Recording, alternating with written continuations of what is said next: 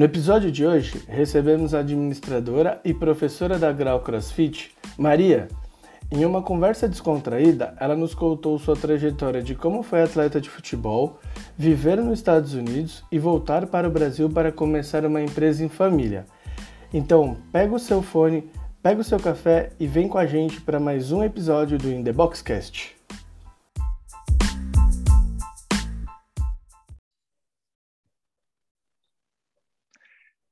Boa noite, pessoal. Estamos aqui para mais um episódio do In The Boxcast. Boa noite, Henriquinho. Como é que você está, meu querido? Passou bem a semana? Passamos bem. Agora um pouquinho mais aliviado. Quinta-feira aquele negócio de descansar, né? Do, que a atleta descansa. Então eu tô bem de boa. Rest Day.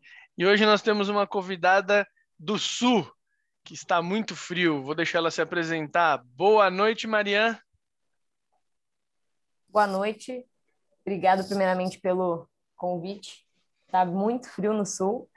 Na verdade, de tarde faz 20 e poucos graus e de noite faz perto dos quatro, então haja saúde, mas é para isso que a gente treina. Exatamente. Mariana, fala para nós da qual o nome do box que vocês treinam aí no sul? O que que vocês fazem aí nesse box? Vocês administram ele? Que que qual a sua história aí no sul? Uh, eu sou administradora e sócia da Grau CrossFit. Tenho a minha irmã como minha sócia e head coach, uh, me ajudando a tocar um sonho em família juntos, né? E a nossa família vai se tornando cada vez maior aí, com uma comunidade que também está afim dessa mesma ideia de ter um box como uma casa, não só um lugar para treinar. Legal. Para vocês saberem, pessoal, o Henrique trabalhou com a Marianne nos Estados Unidos há um bom tempo atrás e a gente vai descobrir todas essas histórias hoje. Vamos, vamos ouvir diversas histórias, tanto do lado do Henrique quanto do lado da Marianne. Boa noite, Henriquinho. Entre, adentre a nossa conversa. É isso aí. Eu, eu lá em meados de 2014, quando estava o mundo inteiro querendo vir para o Brasil para ver a Copa, eu estava indo para os Estados Unidos para trabalhar com futebol. E lá, lá eu tive a, a felicidade de encontrar a Mariana, né? É, participei de, um, de, um, de, uns, de uns treinamentos aqui para ensinar futebol lá nos Estados Unidos para crianças e adolescentes. E lá a gente se conheceu e desde então, acho que foi um respeito muito legal, mútuo, assim, logo de cara. Eu lembro que eu conheci a Mariana, já comecei a zoar ela já desde o começo, por causa do sotaque. E, e desde então a gente só cresceu a, a identificação porque eu saí do futebol, comecei a trabalhar com crossfit e ela também. Então, é, eu acho que, que tem muito a ver comigo a pessoa dela. E eu queria ouvir, Mariana, como é que você começou na atividade física, desde muito piazinha lá no, no Rio Grande do Sul? Eu ia falar que ainda bem que tu, me fala, que tu disse que estava me zoando por causa do sotaque, porque obviamente que não tem nada a ver com o tamanho, né? Ninguém me zoa por causa disso. Mas então, um, eu sempre tive na, na, minha família um bom exemplo de um, saúde, né? De uma pessoa que se movimentava, que se alimentava bem e que cuidava ali do, do seu corpo de forma a preservar para por longos anos. E o meu pai é essa pessoa uh, que fazia mais corrida. Ele não era exatamente num esporte específico, mas ele corria por diversão, assim, para desopilar, né? Uh, o meu avô foi a pessoa que meio que me direcionou para o futebol, para o futsal. Durante um bom tempo eu joguei com os meninos mesma história de quase todas as gurias da minha da minha época, né? Começa com os meninos e na medida que as coisas vão evoluindo, se a gente consegue um certo destaque, vai treinando com outras meninas. Foi assim que eu fui parar no, nos Estados Unidos, né? Depois de jogar futebol por um tempo aqui no Brasil e não ver muita perspectiva assim de crescimento, procurei ir para fora para estudar e continuei trabalhando com o futebol não só por um, paixão, mas também por ser a opção que me que me chegou ali nas mãos e acabei desenvolvendo uma, uma paixão por ser treinadora, né? uh, não imaginava que seria esse o, o meu o meu desenrolar, mas hoje sou muito feliz dentro dessa profissão, não mais no mesmo esporte, mas sim dentro da mesma ideia, né? Legal. E como é que foi esse? Você chegou a jogar no Grêmio, se não me engano? Inter. No Inter, você é gremista? Eu sou gremista, mas cheguei ah. a jogar no Inter. Na época só tinha Inter, né? Então, um, se eu não me engano, teve até uma época que chegou a ter Grêmio, mas era bem a época que eu estava saindo, que eu estava indo para fora e hoje em dia tá, tá melhor, né? Eu não, não acompanho, Sim. não sou, sou uma pessoa que eu não posso mais dar minha opinião, não acompanho praticamente nada sobre futebol feminino, mas vejo que aparece mais na TV do que na minha época. Vejo que tem uma estrutura melhor, que as gurias têm um pouco mais de espaço. Então, apesar de eu não uh, acompanhar, sei que está tendo um desenvolvimento um pouquinho mais legal e um pouco mais de espaço para elas, né? Na minha época ali a gente jogava Gauchão e Copa do Brasil e era o que tinha e já estava bem legal, né? Pra gente, uhum. eu, eu, tinha que 16, 17 anos jogando uma Copa do Brasil era um sonho, né? Pra gente que é, o sonho de todo brasileiro, eu acho. É, queria jogar, assim, por mais que eu fosse gremista, sempre tive muito respeito por Aqui no Sul, a gente, apesar de ter rivalidades, a gente respeita muito o outro quando a gente está falando de profissionalismo, né? Se a gente quer jogar, tu, tu vai jogar pelo qualquer time, né? Mas joguei pelo Inter, sempre tive o suporte que eu precisei ali do Inter dentro das possibilidades, né? Digamos assim. Uhum. Uh, e depois fui fui parar no, no esporte universitário nos Estados Unidos e incrivelmente, né? Uh, como eu posso dizer assim, encantada pela, pela estrutura do esporte universitário. Tu teve lá, tu teve a oportunidade de, de ver que é uma coisa fora do, do comum, né? A gente queria poder ter isso para outras pessoas aqui no Brasil, mas um, além de além de me proporcionar vivência dentro de um esporte competitivo, uh, eu tive acesso né, a uma faculdade de qualidade de administração. Um, na época, até pensei muito em oportunidades de jogar, em vez de ficar no, ficar no nível competitivo profissional, ao invés de ficar no universitário, né? Mas, ao mesmo tempo, olhava para as perspectivas de longo prazo e aí tinha certos receios e hoje em dia sou muito feliz pela decisão que eu tomei de ter ficado no esporte universitário porque uh, não só pelas, pela questão do diploma, né? Mas pelas vivências, principalmente, que eu tive, toda a estrutura que um, depois eu pude também ter, fiz um mestrado. O meu mestrado é em educação física, né? Indo mais um pouco para o lado da parte do que, que eu estudei, eu estudei business management, que é uhum. administração. Uh, dentro de business management, que era a faculdade que eu tinha, eu também fiz uma especialização em finance e outra em gestão desportiva, que seria sports management, né? Um, Só nome difícil, né? É para é dar um grau, né? É lógico, você já apresenta com, com em bilíngue. E aí, mas como é que é essa essa essa introdução na faculdade lá? Porque tem, deve ter alguém que está ouvindo aqui agora e fala, nossa, podia ter ido para os Estados Unidos estudar, jogar bola, tal. Porque todo mundo pensa que é fácil, né? Que é, ah, vamos lá, porque brasileiro sabe jogar bola, então é só mandar um vídeo. Como é que foi? Como que você chegou lá? Como é que foi a sua vida como atleta lá? Como é que é viver de atividade física, viver de esporte? Olha, se eu for lembrar detalhes hoje, eu não. Uma péssima memória, eu não lembro, mas assim, geralmente quando eu lembro de contar essas, essas histórias, assim, de como que as coisas se desenrolaram, tu me conhece que eu falo pra caramba, né? Eh, eu tento sintetizar, porque também é uma coisa que ao longo do tempo eu tô tentando melhorar, é de não ser tão extensa assim nas minhas falas, mas depois de muita frustração aqui no Brasil, a gente começa a se perguntar se vale a pena, né? Acho que todo, todo esporte acaba acontecendo esse momento de putz, nossa, aqui não, não tô saindo do lugar.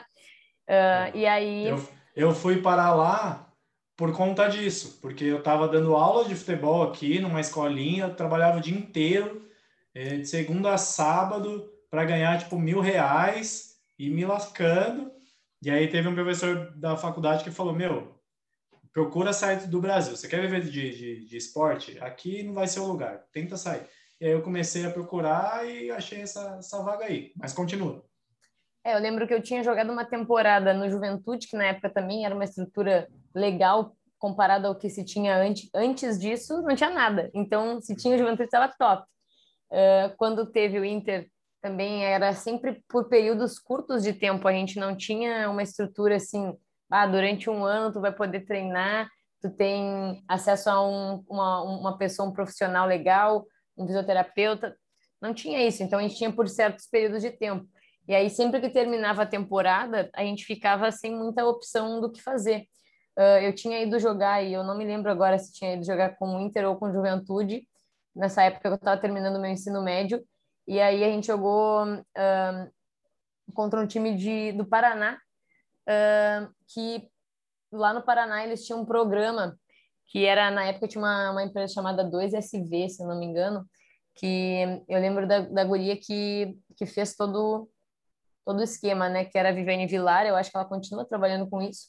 E ela era amiga de uma outra menina que jogou comigo no Inter. E aí essa minha amiga, ela já estava muito velha no ao ver dela, né? Ela para ir para a faculdade, ela estava com 20 e poucos anos, quase 30. E aí ela fala, começou a me incentivar, vá, vai, tu tá terminando ensino médio, vai agora, tu teve acesso a boa educação, né? Eu sempre estudei em colégio particular devido ao futebol também. E aí foi aí que a gente começou a pensar. Daí eu fui para fui para o Paraná fazer como se fosse um peneirão. Ah, se eu não me engano, tinha umas 80 cabeças lá. Era muita guria. E, e tipo assim, exatamente por causa do futebol, os, eh, querendo ou não, os corpos acabam ficando muito parecidos, assim. Outra é muito magricela e pequena, outra é muito magricela e alta, outra é muito mais fortinha, assim, mas é tudo meio parecido. E eu, se eu for olhar os vídeos esse tempo alguém me pediu para ver o meu vídeo e eu não conseguia nem identificar quem era eu de tanta todo mundo era parecido assim eu meu Deus como que isso aqui né passou mas foi assim aí essa pessoa que fazia esse intermédio ali levou vídeo de alguma das gurias e eu fui com uma outra amiga aqui até do mesmo da mesma da mesma cidade entre aspas né? Que eu sou de Porto Alegre de nascer mas eu moro numa cidade do lado de Porto Alegre que é Canoas. Mas é do ladinho né? Todo mundo que jogou aqui conhece ah é Porto Alegre. Vai falar que eu sou de Canoas ninguém nem sabe onde é Canoas. Eu e sei aí, onde é Canoas porque eu fui trabalhar em Canoas uma vez. Olha eu, só. Eu fui em 2012, eu fui fazer um projeto na Siemens aí, em Canoas. A Canoas é especial, hein?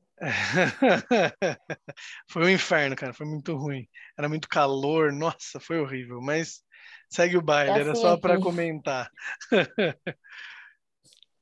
e aí você entrou, passou, conseguiu a vaga, começou a fazer faculdade, foi sozinha, na cara da coragem, teve mais umas gurias aí que foi com você, como é que foi? Então, sempre, é, é, eu sempre comento com, hoje em dia eu já me sinto velha, né? Fiz 30 anos. E aí, às vezes, eu tenho a oportunidade de conversar com uma gurizada aqui, a gente chama de gurizada, essa galera, né? Que 24 e eles ainda acham que eles são adolescentes, mas já tive a minha época também. Então, Sim. né, a gente, mas a gente conversa bastante, eu tenho uh, o prazer de ter entre amigos pessoas que também me dão muito espaço para conversar, né? E aqui entre o pessoal da nossa comunidade aqui da Grau. E deu muita coisa errada. Foi dando coisa errada que eu parei nos Estados Unidos. E foi dando coisa errada nos Estados Unidos que eu voltei para o Brasil e me dei conta que era aqui que eu queria estar. Sim. E essas coisas erradas foram essenciais até mesmo para encontrar o CrossFit, né? Hoje em dia eu considero o CrossFit não só uma forma de eu me manter saudável, mas eu também de eu me conhecer. Uso muito essa essa questão do autoconhecimento hoje em dia, exatamente porque eu tenho uma comunidade que também está muito aberta a falar sobre isso, né? E durante muito tempo eu tive a oportunidade de me conhecer porque eu fui para os Estados Unidos sozinha. Logo no primeiro ano as coisas não deram muito certo e aí eu, per eu perdi minha bolsa um, até por questão do o programa não estava rolando muito bem, o futebol não estava pegando muito bem também. E o time, né, a, a parte lá do time não estava com recursos mais, e aí todo mundo teve que se dispersar. Um, eu fui para outro para outro lugar que acabou sendo uma oportunidade boa. Eu comecei lá uh, a fazer introdução à medicina. Eu fiz Nossa. dois semestres eu entrei no terceiro semestre, né, de introdução à medicina, que eles têm uh, como se fosse uma parte básica, né? Na Louisiana State University, que era uma universidade muito boa também para futebol feminino. Mas um, eu, te, eu passei muito trabalho ali com a questão de tentar estudar medicina, né, num país diferente. Eu já falava péssimo meu inglês. Eu não, eu fui sem nada de inglês, né? Eu fui jogar bola. Eu queria jogar bola. Tu acha que eu queria estudar? E aí, no meio do caminho, eu pensei, não, vou ser médica. Vou, né? Tenho que pensar no meu futuro. Vou ser médica. E aí deu dois semestres e eu voltei para a ideia, não, eu queria, eu tenho que jogar bola. E aí, uh, na época, o cara que estava me ajudando muito, que era um professor, um, um treinador, né, um coach nosso, ele recebeu uma proposta para ir para um outro colégio, para um outro, uma outra faculdade.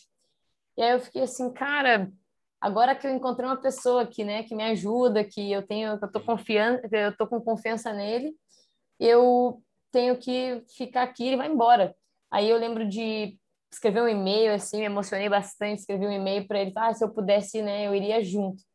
Daí ele me ligou, falou assim, ó, oh, olha só, é, é antiético eu te convidar, mas como tu escreveu ali que tu tem vontade de vir, se tu escrever também que, olha, a vontade é tua, escrever numa como se fosse assim, uma, uma, uma mensagem para ele, né?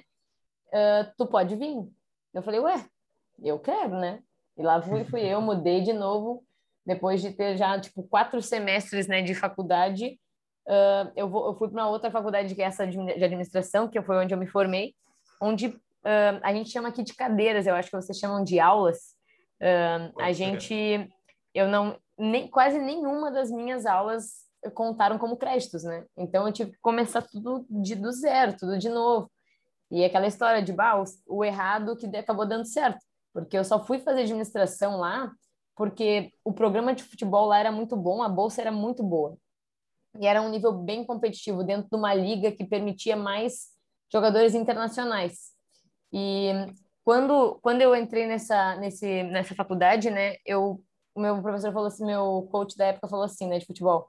Olha, o único problema é que aqui só tem administração, relações internacionais e economia. E eu, meu Deus, vou fazer o quê, né? Vou fui para administração, pensei alguma qualquer coisa que eu vou trabalhar né? vai vai acabar me servindo, né? Até porque eu não, não me identificava com nada das outras. Não que eu me identificasse com a administração na época. Mas eu lembro de terminar a administração ainda, tipo assim, meio que perdida, assim, sabe? Meu Deus, por que, que eu fiz isso? Mas fiz. Foi mais por causa do futebol, por causa do, do que pela, pela administração em si, né? Eu nunca imaginava que ia me servir tanto na vida como me serve hoje. Entendi. É, hoje é o principal foco da sua vida. Fala, Michel. Uh, oh, Maria, quando você diz que a, a, a faculdade tem uma bolsa boa, o que seria essa bolsa boa? Olha, quando eu cheguei lá, eu tinha uma bolsa integral, né? Não, não ah, paguei nada certo. pela minha faculdade. E a gente ainda tinha, por exemplo, um cartão onde a gente se alimentava. Uhum. Uh, não só na cafeteria, que é onde a gente tinha acesso a café da manhã, uh, almoço, às vezes tinha café da tarde, dependendo do final de semana, tinha janta e, e também tinha o que eles chamam de late night, que é muito tarde, tipo assim, umas nove da noite, vai lá e, e toma um, um, café com leite, não é café com leite, é aqueles hot chocolate, é, e uma, uma torrada, então tinha várias várias refeições, a gente não, a nossa bolsa cobria as nossas refeições, cobria um, até mesmo assim, se eu, eu tinha um crédito para ir na lojinha lá do, da faculdade, comprar outras coisinhas que eu quisesse, uh, artigo de higiene, tudo cobria. Coisas que eu que não. Legal. Coisas que eu não, assim, nem imaginava que, que poderia ter, né? E aí, quando eu. Esse meu primeiro programa tinha tudo isso. Aí eu fui para essa faculdade quando eu fui para LSU, né? Eles não tinham tanto. A bolsa era, era praticamente integral, mas tinha algumas coisas que não cobriam. Então, um, aulas na universidade que precisaria, digamos assim, de algum livro mais caro, eu que tinha que comprar ainda. Um, aí, quando eu fui para a universidade de business, a minha bolsa era integral de novo e ainda eu recebia incentivos um, por ir bem, né? Que a gente tinha tem a bolsa uh, acadêmica, além da minha bolsa uh, atlética. Então, isso era é uma coisa que eu nem durante os meus primeiros dois anos eu nem sabia que tinha bolsa acadêmica. Eu estava só na bolsa atlética, né? E aí você completou esse curso jogando futebol, estudando ADM. E quando que você virou, é, vamos dizer, coach? Ou quando você foi parar lá na Tetra Brasil, que foi onde a gente se conheceu? Então, a Teta Brasil foi logo que as coisas não estavam dando certo, eu tinha pensado, não, vou embora, né? Já deu, tipo assim, aquela coisa de adolescente, né? Não, tá, está me mostrando que não vai dar nada certo na minha vida. Quantos anos você tinha nessa época? Eu, eu tinha uns 19. E Nossa, aí eu, eu, lembro de de estar tá mexendo no meu junk box e aí apareceu essa mensagem da Teta Brasil lá do, de ah, tipo, trabalho um, uma temporada de, de verão com a Tata Brasil. Eu pensei, pô, já tô aqui, né? Mandei um e-mail. No outro dia a gente conversou, conversei com o João na época. E uhum. aí eles estavam precisando de mulheres, na época eu fui, acho que eu, eu fui a primeira, não, eu fui a única mulher daquele ano, mas eu não fui a primeira mulher.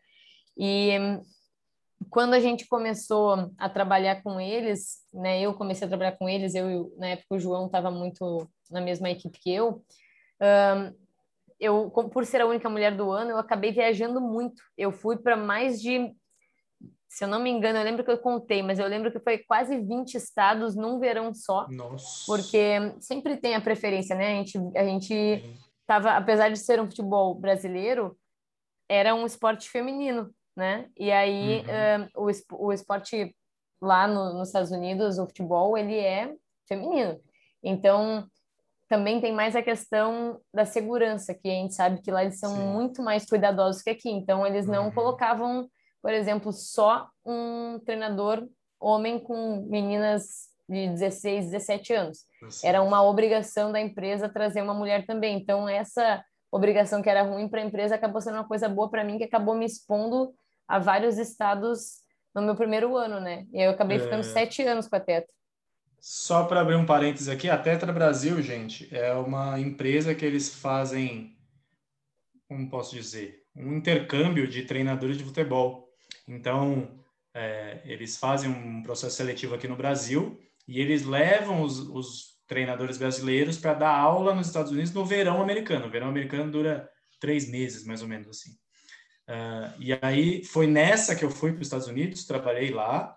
Eu fiquei na região nor Nordeste, ali perto de Nova York, Maine, né, Rhode Island. E, e aí aqueles que, que têm o interesse ou se destacam ficam mais tempo. O caso da Mariana ficou sete meses, ela trabalhava o ano inteiro com eles, né, Mara? Não, fiquei sete anos. Sete, isso, sete anos. E aí você ficou... Você, você tinha um, um, um trabalho quase que integral com eles lá depois, né? É, é, ainda, ainda acontecia por temporadas, né? A gente trabalhava uhum. uh, verão, era um tipo de trabalho que era os camps, que era uma forma de divulgar o, o trabalho dos treinadores do Brasil, né? Que faziam esse estágio que comentou. E aí, dependendo da disponibilidade de algumas pessoas, existiam oportunidades para ficar um pouco mais de tempo, uh, que a gente chamava de, uh, de fall ou de spring, dependendo Sim do, da temporada, né?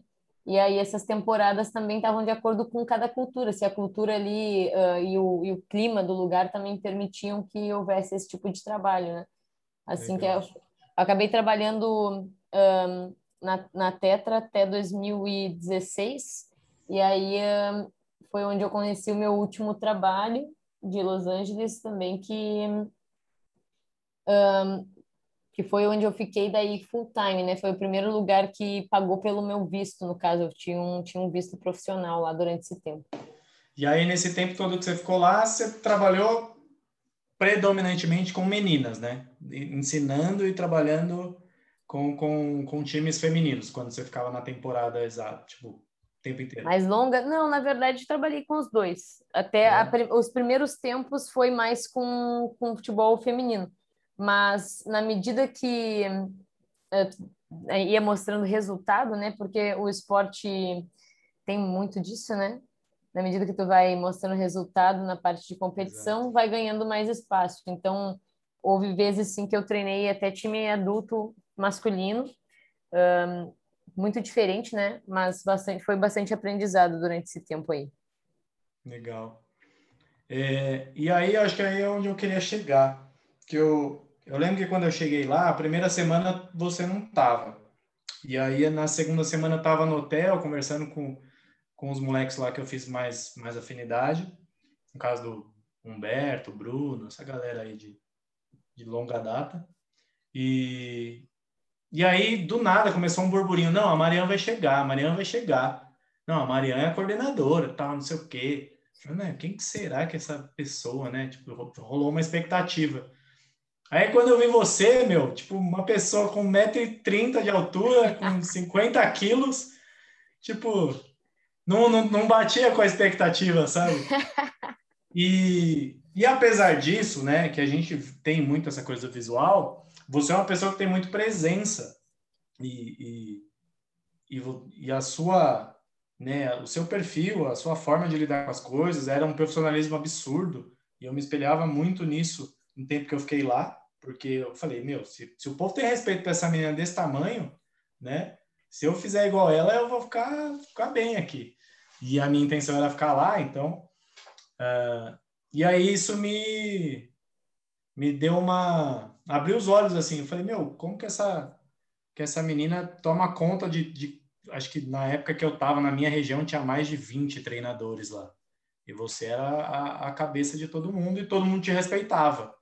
Então, é, o ponto que eu quero chegar é como é que é, assim, você sendo mulher, tá certo que nos Estados Unidos eu acho que a coisa talvez seja um pouco diferente, né? Mas como é que você encarou essa, essa essa missão aí de, de tomar a frente, tanto no futebol quanto no agora na, na Grau?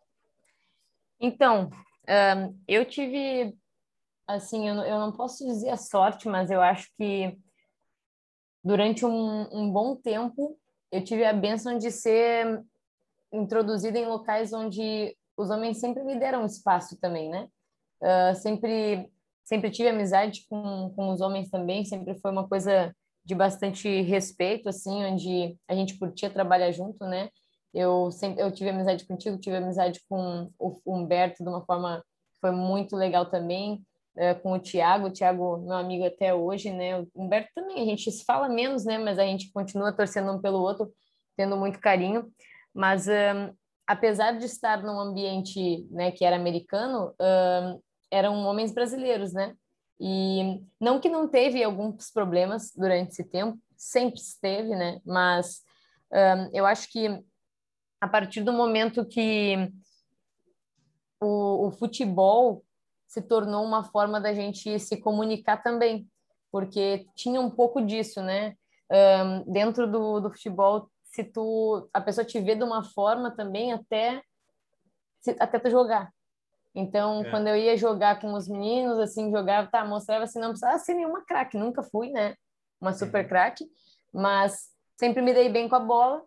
E a partir do momento que tu começa a mostrar que tu sabe jogar, então também tinha um pouco desse respeito. Eu acredito que durante um bom tempo dentro da cultura do futebol, eu ganhei um pouco mais de respeito pela minha performance. Uh, e, e querendo ou não, é aquela coisa, tu ganha esse respeito, mas tu só mantém se tu também tem um bom relacion... tem bons relacionamentos, né? E aí eu acho que eu ganhei esse respeito pela performance, mas eu pude manter eles por causa de boas amizades e bons relacionamentos. É, eu, eu falo muito para os coaches que iniciam aqui né, na Sauros. É, eu falo, meu, hoje eu não demonstro muito mais exercício, eu não fico pendurando, fazendo papagaiada na, no meio da aula. Mas você que está começando, tá todo mundo te avaliando, desde o seu tênis até o seu corte de cabelo. Então, você tem que mostrar que você sabe mais do que eles. Quando você, quando você mostra para os alunos que você tem um snatch melhor, você tem um movimento, você tem é, uma, uma consciência corporal melhor que a deles, eles falam, putz, esse cara deve saber alguma coisa porque ele faz melhor que eu. Então, você já... E aí, depois, é o que você falou, vai de você manter o a sua, a, a sua dominar o, o, o assunto para para impor esse respeito, né? Para manter esse respeito, como você falou. Michel, você que é aluno aí até hoje, o que, que você acha disso? Olha, Faz o favor, repete a pergunta para mim de novo. Michel é aluno? Não sabia que ele era eu sou, O Michel é aluno da Sauros. Eu sou aluno da Legal. Sauros e eu faço foto também lá para Sauros. Eu Ele é sou um fotógrafo. Acho que vocês têm um cara igual assim lá na, na? Isso. Temos, temos dois. ahn, outra, são, como eu disse antes, né? Sempre fui muito abençoada com pessoas na minha volta que ahn, se entregam muito, sabe? Percebem a vibe do, do que, que a gente está buscando e exatamente essa é a palavra, da, da busca e não do fim, né? A gente está tá buscando, estamos buscando junto, não quer dizer que eu não preciso de ajuda. E aí a galera entra junto, eu tenho tanto o Cris quanto o Will que fazem fotos e vídeos lá. Eu E tava tem- dando uma olhada, porventura muito legais, muito boas. Não, são muito bons, né? E eles e eles entendem bem assim, a gente conversa, ah, o que que eu quero hoje? Eu quero captar as interações, quero captar o pessoal se dando oi, quero captar o pessoal ahn, torcendo um pelo outro, porque é isso mesmo que é a Grau, né? Ah, tem PR, PR tem em tudo que é lugar, Uhum. né? Treino tem em tudo que é Exatamente. lugar. Mas ah, ali a gente a gente tem essa conversa também onde eu consigo pedir para eles pegar aquela essência que eu acho que acaba sendo o que mais facilita a comunicação de fora, de dentro para fora, é porque a gente tem essa essa, essa comunicação legal entre nós ali. Sim, legal. Michel, eu tava falando que o, o professor ele tem que, de, de certa forma, no primeiro momento, se impor de forma física. Então, ele tem que mostrar que ele treina bem, ele tem que né, demonstrar os exercícios lá da forma certinha, porque o aluno ele sempre está avaliando, né? E, e depois ele tem que manter isso com conhecimento. E eu só perguntei para confirmar se é isso mesmo que você, como aluno, sente. Sim, sim. Na verdade, é- e até meio como espelho, né? Principalmente para quem já está novato. Cara, você entra num box, você não sabe nada. Você, algumas pessoas têm uma consciência corporal um pouco maior, um pouco melhor do que a outra. Então, a primeira pessoa que você vai olhar, se ela estiver demonstrando, se ela fizer alguma coisa, se você foi numa aula experimental, vai ser o coach. E aí, futuramente, você vai se começar a olhar os seus, seus amigos de treino e tudo mais para, pô, esse cara que treina legal, pô, vou, vou tentar é, chegar nele para ele me dar uma dica ou outra. Mas eu acho que o coach é o cartão de visita do box, né, cara? Exatamente. Ele é o cara que, que vai te, te direcionar para para fazer as coisas corretas, né? E, e- evitar os, os, as famosas lesões que o pessoal fala do CrossFit, que a gente já sabe que é muito muito relativo isso, que qualquer esporte tem, mas eu acho que o coach ele é o cartão de visita do box. Se É, você tiver uma aula e uma apresentação bem feita por esse cara, a chance de você voltar pro e fechar o seu plano, sei lá, anual, mensal, semestral, vai ser muito grande. É.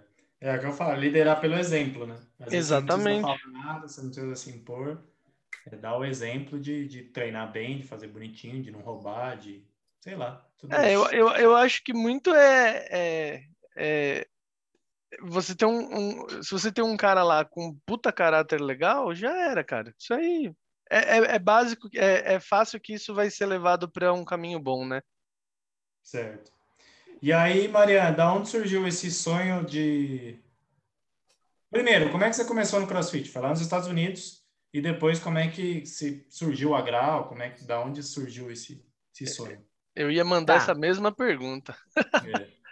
Eu vou fazer um caminho um pouquinho mais para trás só para explicar como é que eu fui parar no meu mestrado, mas é curtinho. Tá. Ah, dentro desse e tem a ver, né, com o contexto que eu acho que tu vai querer conversar. Mas dentro da da Teta Brasil teve uma, eu sempre tive muito carisma, né? Eu sempre me dei bem com as pessoas. Então, tipo, quando eu trabalhava eu me divertia muito. E eu continuo fazendo isso. E só que isso me sustentou até um certo momento. E teve um treinador ah, dentro da, da Teta Brasil, que era o Elton, que teve um dia que o meu time foi jogar contra o dele e o meu time ganhou, fazendo um tipo de jogo que é um jogo que tu não deixa evoluir, né? Ah, mas assim, dentro do que aquilo, dentro daquilo que a gente tinha para trabalhar dentro de um currículo, eu não trabalhei. E eu tava levando aquilo tudo na, uh, sabe? Tava só, só diversão. As minhas aulas todo mundo uhum. adorava. Mas eu não ensinava nada. E aí um dia o Elton chegou para mim e falou assim: Olha, é muito legal, uh, tu tá, tá tendo essa, essa conexão com as tuas alunas, porém tu não tá ensinando nada para elas. E aí eu, na época, eu pensei assim: Cara, que cara babaca, né? Ele não Só sabe perder. perdeu, né? É, não sabe perder. Mas aquilo ficou comigo, né? Que assim, né? O cara acha que eu não tô ensinando nada. Como assim? Mas não falei nada. Até um dia que a gente teve uma reunião, eu perguntei para ele, ah, o que, que tu quer dizer, né? Então, se tu acha que eu não estou ensinando nada, por onde que eu deveria começar? Melhor tu precisar fazer um curso. Nós já estamos em tantos anos de, de treinamento, já faz, né, tu já dá, dá aula há tanto tempo. Qual curso que tu tem? Eu realmente não tinha curso nenhum, eu só tinha carisma. E aí eu nunca tinha pensado que aquilo não ia poder ser o que me leva para o resto da vida. Pensei, ué, isso aqui tá bom, né? Tá dando certo. E por causa daquele dia que ele me chamou atenção, eu comecei a procurar um curso, mas ainda tinha uma mentalidade de medo, assim, do que que... Eu achava que eu não era muito inteligente até um certo momento da minha vida. Eu achava que eu era só atlética, sabe? Não, eu sou uhum. atleta, então não, não posso querer tudo, né? Não dá para ter tudo, então você, você é atlética. E ok, fui procurar um curso online. Aí olhei lá, apareceu para mim um mestrado online. Eu, será que isso existe, né? Peguei e botei todos os meus dados, queria mais informação. Aí chegou os dados lá, enfim, uma situação toda de que era 25 mil dólares. Falei, esquece, né? Só que eu tinha mandado uma carta explicando toda a minha história e tudo. Eu era do Brasil, mulher, trabalhava assim, assado. E aí, um tempo depois, alguém me ligou: olha só, um, tu, quer, tu quer vir fazer esse mestrado? Eu falei: olha, eu queria, mas eu não tenho 25 mil dólares. É por ano, né? Eram dois anos. Daí, aí ele falou assim: não, olha só, tem uma bolsa.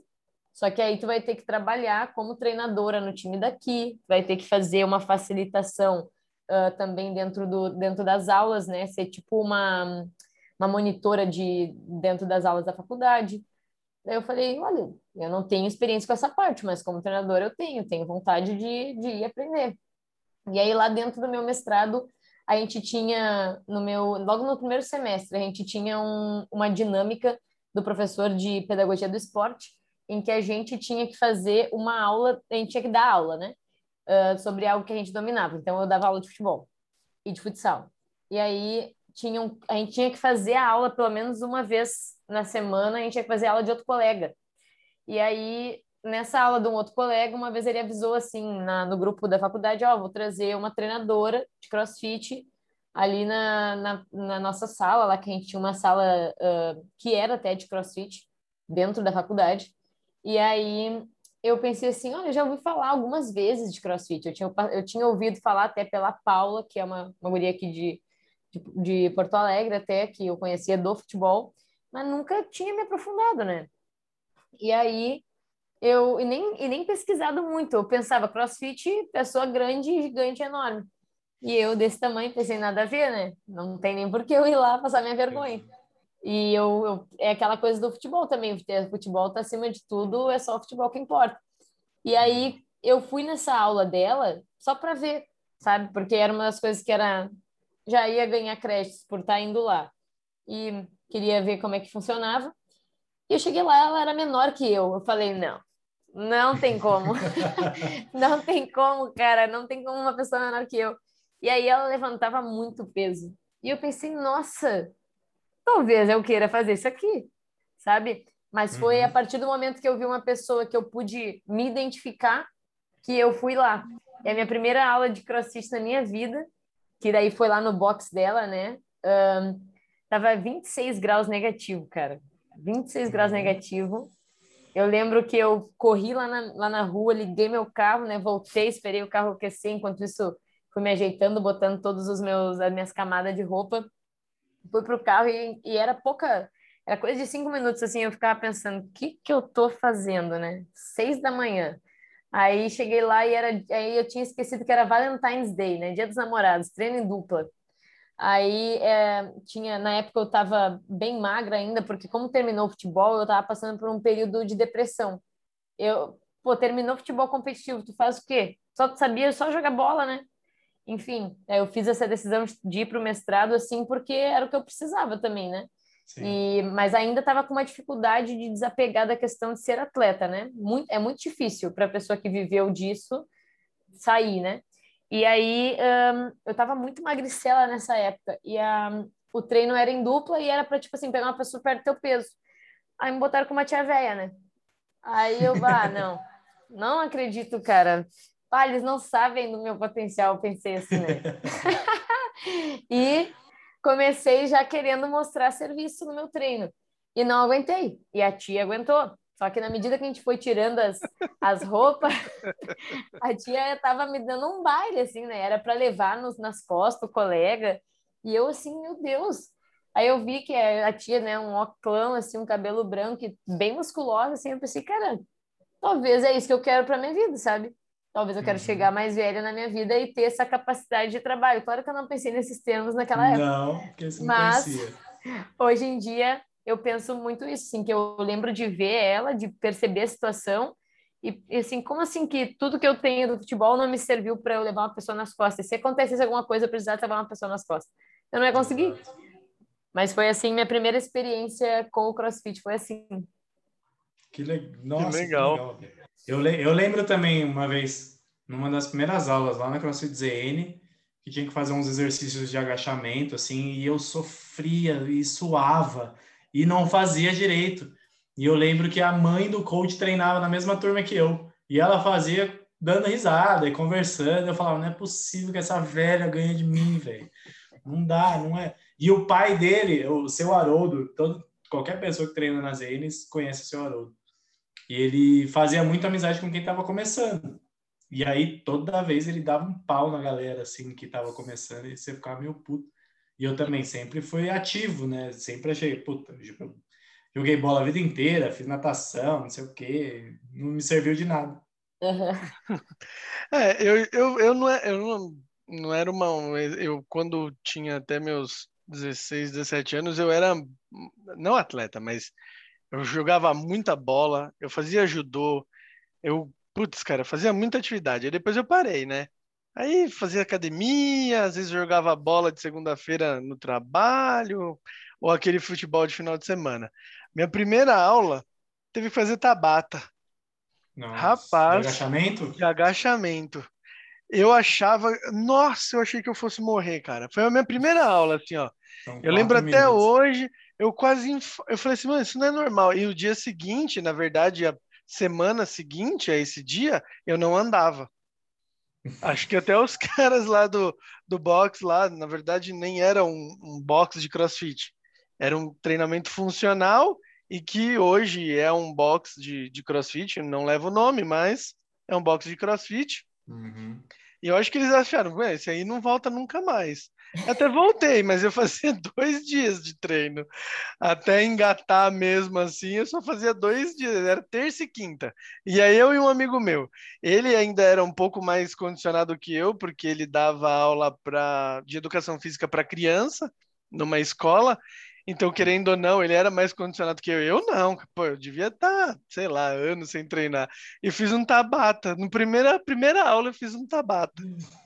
Eu fiquei e quase. Se alguém te explica um Tabata, tu fica assim, nossa, só ah, 20 De boa, é? 20 Não, é segundos. É, 20 segundos fazendo, 10 descansando. 20 segundos fazendo, 10 descansando. Você fala, ah, pelo amor de Deus, isso é muito tranquilo. é, isso, é isso aí que é o treino pesado que é, vocês falam? Não, e, e, eu lembro que quando eu, eu, quando eu agendei a primeira aula, assim, né?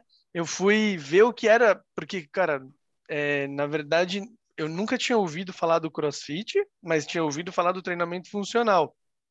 E aí eu fui procurar no, no YouTube, né, treinamento funcional, e aí é só aparecer aquelas coisas do, pô, puta cara, os mariner lá, tá ligado? Fazendo umas coisas no exército americano. Eu falava, cara, eu jamais vou fazer isso. Mas jamais! E era um negócio, tipo, fora do comum. Até vou ver um dia se eu acho esse vídeo que eu lembrava do cara pendurado na barra e jogava a perna para o lado, jogava a perna para o outro, fazia uma flexão, dava palma, virava e falava, mano, jamais que eu vou fazer isso na minha vida. Mas aí eu fui pegar um tabata, foi muito legal. Nitidamente você foi a convite do seu amigo, né? Você não foi. Na verdade, não, cara, porque foi assim, como eu, eu, eu, eu descobri um acho que até o Caio, ele era da, da ZN também, né? Não faço ideia, não sei. É, eu também não sei. Não mas eu acredito que ele era da ZN, ou ele e o Danilo, não lembro. E aí, um amigo meu era amigo deles e meio que na época, é, tipo, compartilhou no Facebook que eles estavam abrindo uma academia de treinamento funcional. E eu falei, caramba, o que, que é isso, né? Aí liguei para os caras, os caras falaram, ah, vem cá, vem conhecer. Aí eu fui conhecer. Né? Desde então, nunca mais entrei numa nunca mais saí tipo, do crossfit, assim, né? Eu comecei lá, não que eu seja um exímio atleta, muito longe disso, mas eu acho muito difícil. A, a, a, eu acho muito mais esse dinamismo que o CrossFit tem é muito, para mim, ele é muito melhor, né? Sim. E aí você ia pro passo que você começou a gostar da véia lá, que estava musculosa, começou a treinar. No meio do, no, no meio do invernão, né? E, é. e assim, nossa, ia, não podia perder uma aula, né? Era uma das primeiras do check-in. Nossa, isso eu acho que eu... É, é, é, o maior amor, né? A gente aqui, hoje, hoje, por exemplo, choveu, é um dia de heavy day, de deadlift, já é 50% da população que aparece para treinar. Imagina menos 26, velho. Eu, eu, acho que eu não saía da cama. Menos 26 assim, eu não vou treinar, velho. Jamais. É que, sabe, eu odeio assim, frio. aqui, a gente, aqui, por exemplo, eu, eu acho mais frio aqui no sul os 8, 4 graus que tem, porque aqui a gente passa, a gente não tem a mesma estrutura, sabe? Até uhum. lá, o, o espaço que tu, a, a, tua casa, ela tem um negocinho aquele que é por dentro da, da parede, que fica a quentinho. calefação, né? É, ah, tu vai tomar um banho tu esquenta o banheiro antes. Aqui não, aqui vai no frio, cara. Tem que ir. então eu não tenho isso. Eu tenho esse meu aquecedorzinho que eu levo aí para cima e para baixo, é um fiasco, né? Mas pessoal, ai, nem parece que já morou na neve. Sim, mas, cara, lá é outra estrutura. Ah, o box, é já o box, o box do CrossFit, ele não tem toda essa estrutura, mas assim, é pouco tempo que tu passava lá, né? Tu ia lá, fazia o teu treino, aquecia, o aquecimento era rápido. Até eu comento hoje em dia com o pessoal daqui, porque aqui, aqui no Brasil tem muito esse negócio de pagar burp se chega atrasado, né? Um, uhum. A gente nunca fez isso ali na Grau mas eu sei que a maioria dos lugares usava burpee como punição. Usa, e lá, uma pessoa, quando eu, eu, eu cheguei um dia atrasado, exatamente que o carro não pegava por causa do frio, aí ela falou assim, faz burpee até tu sentir que tu tá quente. Nossa! Mas, Era, tipo porra, assim, fazer burpee até sentir que tá quente em menos 26, você vai fazer 700 burpee, cara, para esquentar. Vai fazer é que duas burpee não horas dá, o burpee, sobe, muita, é, sobe muito o batimento cardíaco é. rapidinho, tu tá, a não ser que tu faça muito lento, né? É, Mas queria entrar no, logo na aula, né? E aí eu, eu conheci o burpee assim, era uma forma de aquecer rápido. mas o, a estrutura do box era bem simples, uma pessoa muito rígida assim com, com relação à, à metodologia e eu lembro, assim, de, tipo, ter dias que, né, eu acordava, a gente lá não tinha isso de ver o treino antes. E então, tu ia, tu descobria lá que o treino, entre aspas, né, na minha época, o que, que eu pensava, eu olhava, era cinco de três push press, tá de brincadeira. Eu vim até aqui. Saí da minha casa para fazer Vai isso. ser frio. E, e sabe o que, que é engraçado? Que, tipo assim, eu até comentei com o Sérgio Landim domingo que eu vi ele, eu falei, cara, como é que pode que eu tive acesso a isso desde o início, escolhi fazer tudo errado antes para depois voltar para a essência e aí trazer, né, o que hoje a gente busca trazer aqui para Grau. Mas era uma pessoa que desde o início ela seguia a questão do, do heavy base, sempre, sempre foi. Legal. E eu e eu tive isso em 2016, 17, aí já estava na troca ali, um, acesso logo de início. E não é que eu não dei, não é que eu não dei um, importância na época, né? Mas eu também viajava muito. E uhum. dentro dos, dentro das minhas viagens, caso do futebol, eu acabava visitando muitos outros boxes também. E foi a forma que dentro dos, dentro das minhas viagens eu conectava com outras pessoas sempre fui uma pessoa falante, sempre fui uma pessoa que gostava dessa troca, de contar minha história, de ouvir a história dos outros. E aí, se tu vai, às vezes, pelo futebol, né, vai, um, e tu não joga, tu sente que talvez tu não teve lá de verdade. O meu time jogou, mas eu não. E aí eu, o meu time jogava, eu sempre procurava o box mais próximo para fazer um treininho, né? Um, e de certa forma me conectar com os outros. E dentro do, dentro do time que eu tinha na época, era um time universitário, eu estava com 25 anos, 25 anos por aí, e eu tinha jogadoras de 23. Então, elas eram próximas a mim, né? A mais velha uhum. tinha 23, eu tinha algumas de 21, algumas de, de 20, algumas de 18. E começou a acontecer de eu entrar em jogos junto com elas. E aí elas, querendo ou não, quanto tem? 18, 19, 20, até lá até os 22, tu acha que qualquer coisa acima de 24 é velho, né? Sim. Sim. Tem um pensamento, eu não sei da, mas eu lembro de eu ter esse pensamento assim, meu Deus, 24, cara, que tá jogando bola ainda. E, e aí, quando eu tava jogando com as minhas, com as minhas atletas, né, as, as minhas jogadoras, uh, elas começaram assim, nossa, como é que você tá tão bem fisicamente? Ah, eu faço crossfit. eu faço crossfit. Aí começou a despertar o interesse delas, né, em também ir para o crossfit. Eu lembro de ter uma época que eu treinava às seis da manhã, e aí elas não queriam acordar tão cedo, né? Natural, mais novas as gurias. E aí, eu, quando eu estava saindo da minha aula, tinha umas oito do time, né? O time tinha mais ou menos 30, é. né? Futebol feminino no, dos Estados Unidos é normal que o time tenha entre 24 e 30 meninas, e a gente tinha umas 32 por aí. E oito já era um número bem legal, né? De ver que eu já estava conseguindo um, trazer para elas, assim, esse exemplo também, não só com relação à parte do, do futebol, mas também com relação à, à atividade física, no, no sentido de, de, cuidar da saúde, né? Que da hora. E aí você começou a se apaixonar pelo crossfit, sua irmã estava fazendo educação física aqui já. É, A Raquel estava fazendo educação física na época, né? A Raquel também trabalhou uh, na, na, na, Teta Brasil. Teve um, um período onde ela veio aqui, pro, veio lá, foi lá para os Estados Unidos, uh, trabalhou comigo. E assim, não, eu não tinha pretensão de trabalhar com crossfit em nenhum momento, né? Eu pensei, não, isso aqui eu vou tocar uh, um estilo aqui onde eu posso me manter em movimento, eu posso continuar sendo competitiva comigo mesma, mas apesar de ainda ter aquela coisa que tinha sempre vontade de competir, sempre vontade de competir, que era um hábito, né?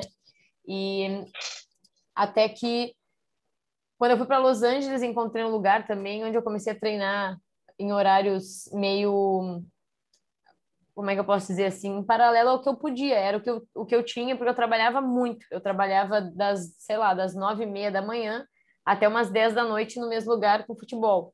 E, e era o dia todo de pé, função, eu adorava o meu trabalho, mas era bem pesado. E aí eu tinha a opção de treinar, tipo, umas dez da... Mentira, mas entre nove e dez da manhã, que era então eu entrar no meu trabalho, que o meu trabalho começava exatamente às dez e meia. E aí eu se eu fosse treinar às 10 da manhã, aonde eu morava, na época eu morava em Hollywood, para treinar lá perto de Santa Mônica. E demorava uma hora, duas para eu chegar. Eu Nossa. perdia muito tempo no trânsito. Era uma coisa assim, ó, coisa que tu podia chegar em 14 minutos, demorar duas horas, não era normal. É, é que você é de Canoas. A gente aqui em São Paulo tá acostumado com isso é. aí. Imagina. É normal. Eu fui a um e... quilômetro e meio agora há pouco e demorei meia hora. Não, é absurdo, né? Não tem. E, e para mim aquilo tava. Uh, chegou num, num momento que não estava legal. Eu comecei a ir cedo, comecei a trabalhar às cinco, ou melhor, a treinar às, às cinco da manhã, porque daí eu tinha um tempo para eu fazer minha, minha planilha, que na época eu fazia planilha, né? Hum. a gente faz umas bobagens né, na vida, mas Sim. na época eu fazia planilha. Um, e aí eu ficava assim umas duas, três horas treinando no box. Aí um dia uh, aconteceu do professor das, das 5 da manhã se atrasar. E ele falou: Mas tu é a pessoa que se mexe melhor lá, tu te importa de, de começar a aula para mim? Não, né? Vamos lá. Eu tinha a chave porque eu ficava fazendo planilha, treinando o tempo todo, não vivendo a minha vida. E aí eu abri o box, comecei. Aí outro dia ele também se atrasou. E começou a acontecer com frequência. Até o dia que ele falou assim: Olha, tu não quer dar aula? Aí eu falei: Não, eu não, eu não tenho curso, nada, né? Eu sempre, por causa do futebol e também por causa da conduta da minha família, eu sempre fui assim: Não, mas eu não posso dar aula, sabe? Ah, mas qualquer um dá. Tá, mas eu não sou assim, sabe? Todo mundo, eu não sou assim. Eu fiz isso durante um bom tempo, não me serve mais. Eu fiz isso durante futebol, não me serve mais. Daí, ah, então por que tu não faz o curso? Olha, vocês vão me, vocês me ajudar com o curso, né? Porque a minha irmã já tinha ido fazer o curso dela, eu fiz a tradução para ela, eu fiz a tradução de outros três ou quatro foram três mais da minha irmã, level one ali na volta de Los Angeles, para pessoas brasileiras que foram e tinham inglês mais ou menos. Fiz um do Kids. Nem sabia que tinha essa. Sim, tu pode pedir para alguém. Aí eu, eu tava numa comunidade lá da, da época do Facebook, que o pessoal pedia. E aí uhum. eh, eu ajudei também um level 2 e um CrossFit Kids. Mas isso, desculpa só te interromper, você fazia a tradução para uma pessoa que estava lá? Você era tipo o uhum. espelho da pessoa e só ficava fazendo a tradução para ela? É, eu ficava do lado dela, assim. Aí, ah, entendi. se a pessoa não entendia alguma coisa, eu falava, né? Geralmente entendi. eu estava ali, eu via e já explicava alguma coisa. E quando eu fui fazer minha prova de, de level 1, eu estava vendo aquilo pela quarta vez. Tava fiquei, fácil, né? então, né? Eu tava pensando assim, né? Meu Deus, se eu, se eu uh, não passar nessa prova, eu sou burra, porque eu vi isso aqui eu quatro passei, vezes. Eu passei quatro pessoas, né? eu quatro vezes fiz, né? Eu tive. É uma baita oportunidade, porque todo mundo. Eles têm um padrão de apresentação, claro, né? Que deu para ver. Mas uhum. ele, é a, a, qualidade cada vez mais alta e, e, cada um com a sua contribuição individual, que é, é foi assim, eu, te, eu tenho noção do presente que eu tive também de poder presenciar tudo isso, né? É, é, é, uma, é uma oportunidade que aqui no Brasil não tem muito como. Para quem não sabe, o curso do, do nível 1, do level 1 da CrossFit, custa mil dólares. Falando isso hoje aqui no Brasil é tipo 700 mil reais, né? Porque é. o dólar vale muito.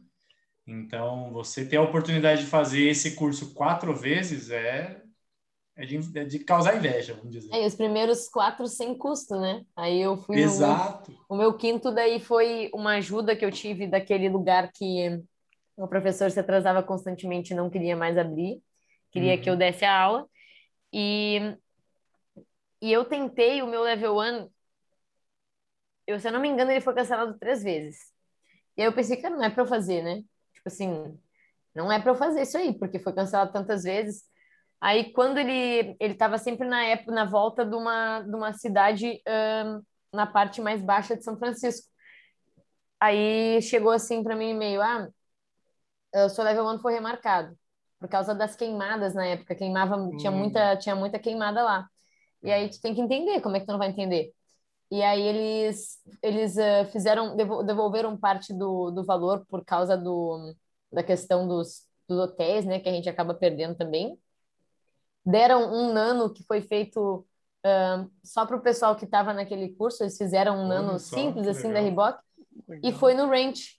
O meu, o meu, o meu level Nossa. 1 estava com o Dave Castro e Caralho! ele e era e foi uma coisa assim que eu fiquei assim, cara, é, é mais uma vez a vida me dando um tapão na cara, assim, eu te disse que era melhor não dar certo. E aquela, hoje em dia eu tenho Exato. mais tranquilidade quando eu vejo as coisas não dando certo. Falei, espera, vamos ver, vamos ver. É, o, que, o que dá errado no final sempre vai dar certo. Caramba, que legal, que experiência foda que você teve, né, meu? Mas ele, ele tava lá ele ministrou o curso? Qual, qual não, foi? ele não, não ministrou o curso, ele era só comer na casa dele ali, né?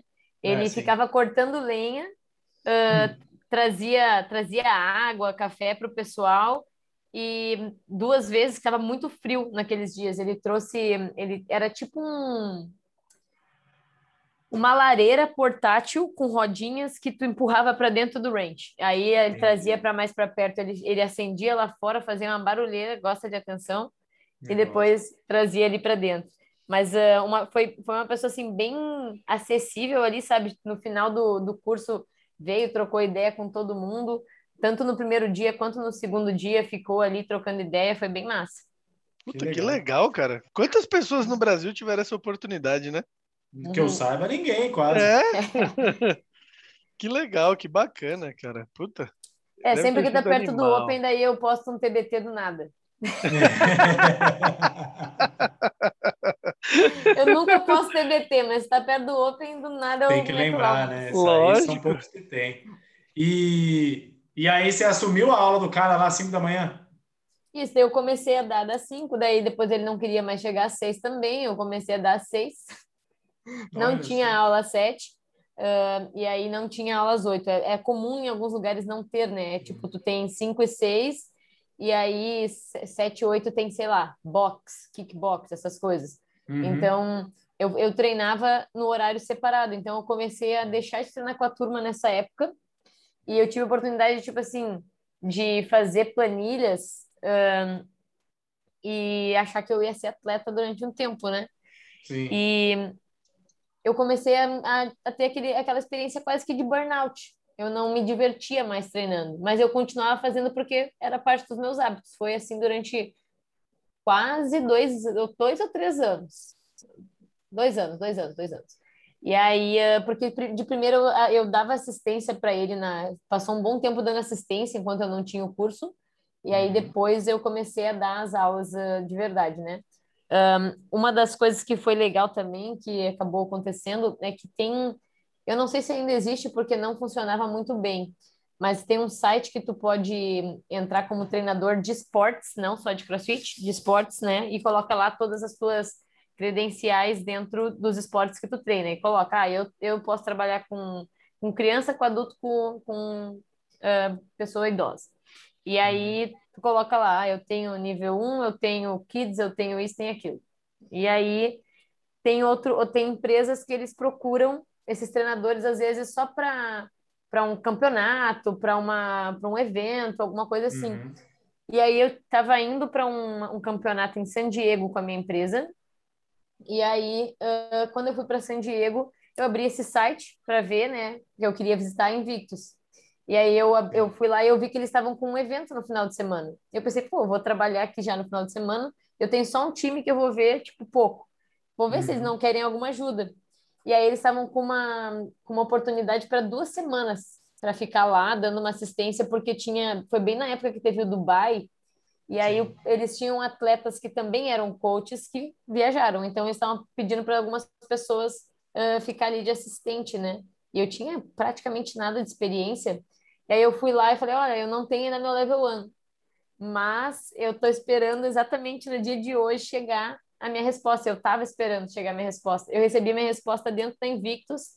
Aí eu conversei, eu conversei com a eu não me lembro agora o nome dela, acho que é Lucy, que é uma das sócias lá da, da Invictus, e ela falou assim: Ah, tu é brasileira? Eu falei, sim. Nossa, tu não parece brasileira, tu não tá toda enfeitada, toda fantasiada, ela falou.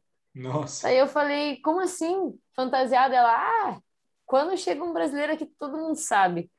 O brasileiro, ele vem assim, ó, visitar já com uma, com uma caneleira, uma joelheira, um negócio na cabeça, uma camisa escrito games, um, tudo. a falta tá com gripe na mão. Eu pensei, meu Deus, que vergonha. E pior que é verdade, né? O, o pessoal, quando vai visitar em Invictus, já chega lá vestido de atleta, né? E eu pensei, bah, que vergonha, né? Daí eu falei, não, eu vim aqui por causa da, da situação lá que eu vi no, no aplicativo que vocês estão procurando pessoa, eu queria ver se não se tem oportunidade, acabei trabalhando como voluntária, né, uh, dando assistência nas aulas da Invictus durante foi um pouco mais do que duas semanas, porque foram duas semanas um bloco e aí eles depois precisaram mais, foi mais duas semanas depois, eu não me lembro o, no, o tempo exato assim, mas a minha experiência ali, ela foi primordial para a gente dar alguns passos para trás com o que a gente tinha pensado em fazer aqui na Grau, porque eu já sabia que a gente ia voltar, né? Uhum. Uh, tipo melhor, quando, quando foi no, uh, setembro, a gente começou a pensar em abrir um box, né? Uh, a minha irmã e o meu cunhado, que ele já trabalhava num outro lugar, estavam satisfeitos com algumas coisas. Acho que a maioria do, dos boxes acontece dessa forma. Sim. E mas não tinha nada em mente, assim, ah, vamos abrir um box. Não, não era assim. E eles estavam caminhando, a gente contou essa história ontem para Carol Pasquale, né? Estavam hum. caminhando de uma, de uma avenida para a casa da minha mãe. E eles passaram na frente de uma construção assim, ah, aluga-se lojas, né? E tava só construção, assim, bem, na, bem no início. Daí a minha irmã decidiu ligar para ter uma ideia, assim, do quão caro era esse sonho. Sim. E aí perguntou assim, ah, o que, que vai ser ali? ah, não vai ser nada ainda, não tem nada específico. O que, que estão buscando? Ele, ah, é, a gente quer pensando num negócio tipo uma academia, até porque as pessoas não, não sabem, né? Explica assim. Sim. É. E aí, não, ali vai, era para ser duas lojas, mas pode ser uma. Daí a minha irmã, ah, pode ter vestiário, pode, podemos construir. Pode ser assim, pode ser assado. E aí foi dessa forma que começou assim, não, olha, um espaço tem e é perto da casa da mãe, né? E aí a gente começou a sonhar a partir daquele dia ali, ah, quem sabe, né? Porque durante muito tempo dentro da minha família a gente falou em abrir uma academia. Mas ninguém gostava de academia. aí a gente vê assim, como é que a gente abre uma academia? aí, aí, na verdade, era a gente sempre quis ter um espaço que promovesse saúde, né? Atividade uhum. física e saúde. Só que não era a academia. Eu também pensei, cheguei a abrir uma, uma empresa que eu nunca dei continuidade com relação a futebol aqui no Brasil. E foi aquela coisa, não, não tinha. O momento não estava certo, o esporte não estava certo, o lugar não estava certo. E quando era para dar certo, deu certo. E aí, eh, com os, os primeiros passos, quem deu foi a minha irmã e meu cunhado. A gente começou a conversar, criamos um grupo de WhatsApp, vamos começar a pensar. E ontem também a gente comentou a primeira vez sobre. Uh, tem várias pessoas que não sabem por que do nome da Grau, né? Ia fazer e... essa pergunta agora. a gente estabeleceu logo de início que a primeira coisa que a gente estabeleceu foi a cor, né? Era laranja, energia, beleza. E tanto eu quanto meu cunhado, a gente lembra, eu lembro de ter votado pelo laranja. Minha mãe queria um verde. Não, eu gostava de verde, mas queria pro box laranja. Beleza, até aí tudo certo. Aí depois foi um, unânime o voto para um mascote. Da gente ter um mascote que simbolizasse movimento.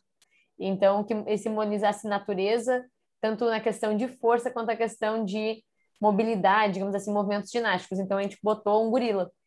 Uhum. E aí a gente começou a tentar nomes para CrossFit. Aí começou numa saga, né? Foram mais de 20 e-mails, com certeza, em que a gente tentou vários e vários e vários nomes. Até um ponto que estava assim, vamos botar o número da, da avenida, porque não dá, nada dá. Sabe? Tipo, cansou. E, aí e a, eu... e a justificativa, eles dão justificativa, tipo, ah, não, esse nome Sim. não pode por conta disso? Teve uma vez, por exemplo, um dos primeiros nomes que a gente pensou era Brasa.